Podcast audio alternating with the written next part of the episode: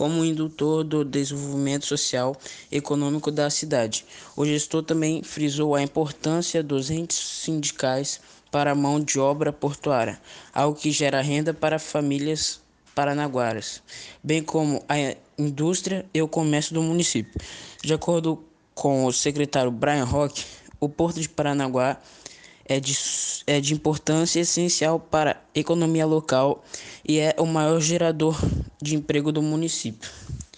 Abre parênteses. Se nós não tivéssemos o Porto de Paranaguá, a cidade pararia.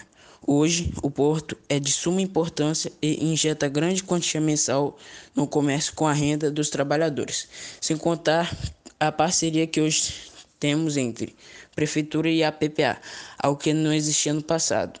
Hoje temos um bom contrato com o diretor-presidente da APPA, Luiz Henrique Tessuti, divino, dividindo, solidificando uma boa relação com o porto. Fecha parênteses, explica.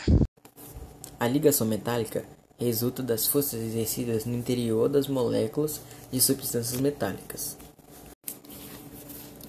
O cobre faz ligação metálica, que ocorre pela atração elétrica entre os cátions e os elétrons livres. Esta atração é muito intensa, o que garante o estado sólido dos metais nas condições do ambiente, que é 25 graus Celsius, exceto no caso do mercúrio, o único metal líquido. Os metais têm poucos elétrons de valência, sendo bons condutores de eletricidade, calor e refletem a radiação. A ligação metálica resulta das forças exercidas no interior das moléculas de substâncias metálicas.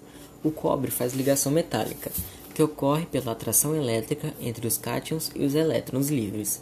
Esta atração é muito intensa, o que garante o estado sólido dos metais nas condições do ambiente, que é 25 graus Celsius, exceto no caso do mercúrio, o único metal líquido.